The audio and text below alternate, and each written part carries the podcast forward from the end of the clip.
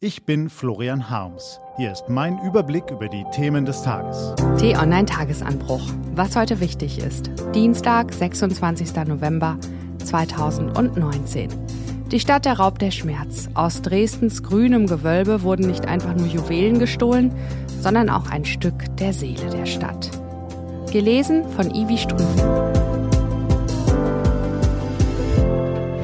Was war? Die Dresdner sind ein liebenswertes Völkchen. Selten habe ich Bürger erlebt, die so große Stücke auf ihre Stadt halten.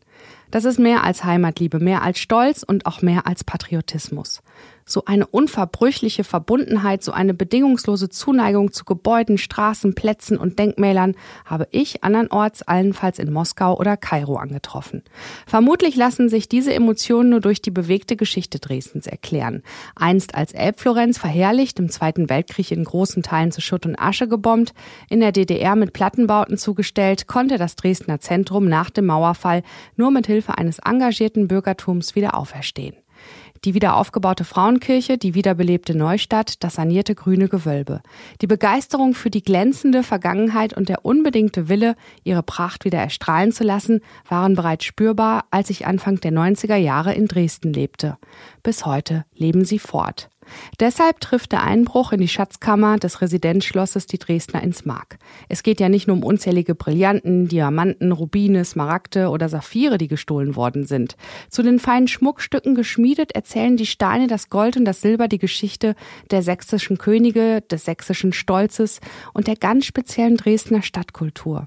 Was wir haben, ist ein unschätzbarer kultureller Wert und eine Art Weltkulturerbe, sagt Dirk Sindram, Direktor des Grünen Gewölbes. Landesinnenminister Roland Wöllner nennt den Diebstahl einen Anschlag auf die kulturelle Identität aller Sachsen.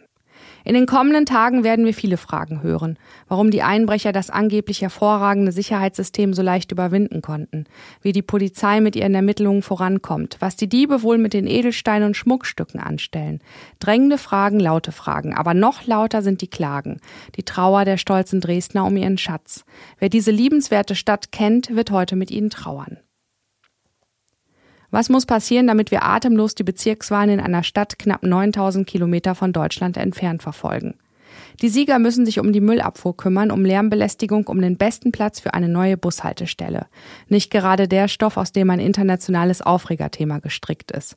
Doch bei der Kommunalwahl in Hongkong haben Chinas Präsident Xi Jinping und seine kommunistischen Parteikader eine Klatsche bekommen, von der ihnen noch lange der Kopf dröhnen wird. Ihre Wunschkandidaten sind in 17 von 18 Bezirken gescheitert. Sie unterlagen politischen Grünschnäbeln aus der Demokratiebewegung. Dabei beherrscht die brutale Macht der KP zurzeit die Schlagzeilen. Parteiinterne Unterlagen, die westlichen Medien zugespielt wurden, offenbaren das perfide Unterdrückungssystem gegen mehr als eine Million Uiguren in der Provinz Xinjiang. Für die Umerziehungslager, in denen Menschen ihre Religion, Sprache und Identität ausgetrieben werden soll, ist Gulag kein zu großes Wort. Auch anderswo sind brisante Informationen über die Machenschaften des chinesischen Regimes ans Tageslicht gelangt. In dieser verfahrenen Situation könnte sich das Wahlergebnis als unverhofftes Geschenk erweisen. Es böte den Politikbürobossen einen gesichtswahrenden Ausweg.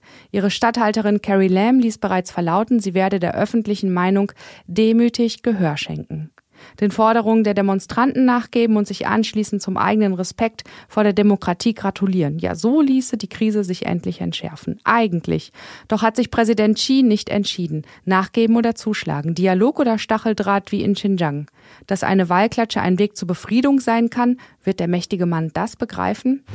Was steht an?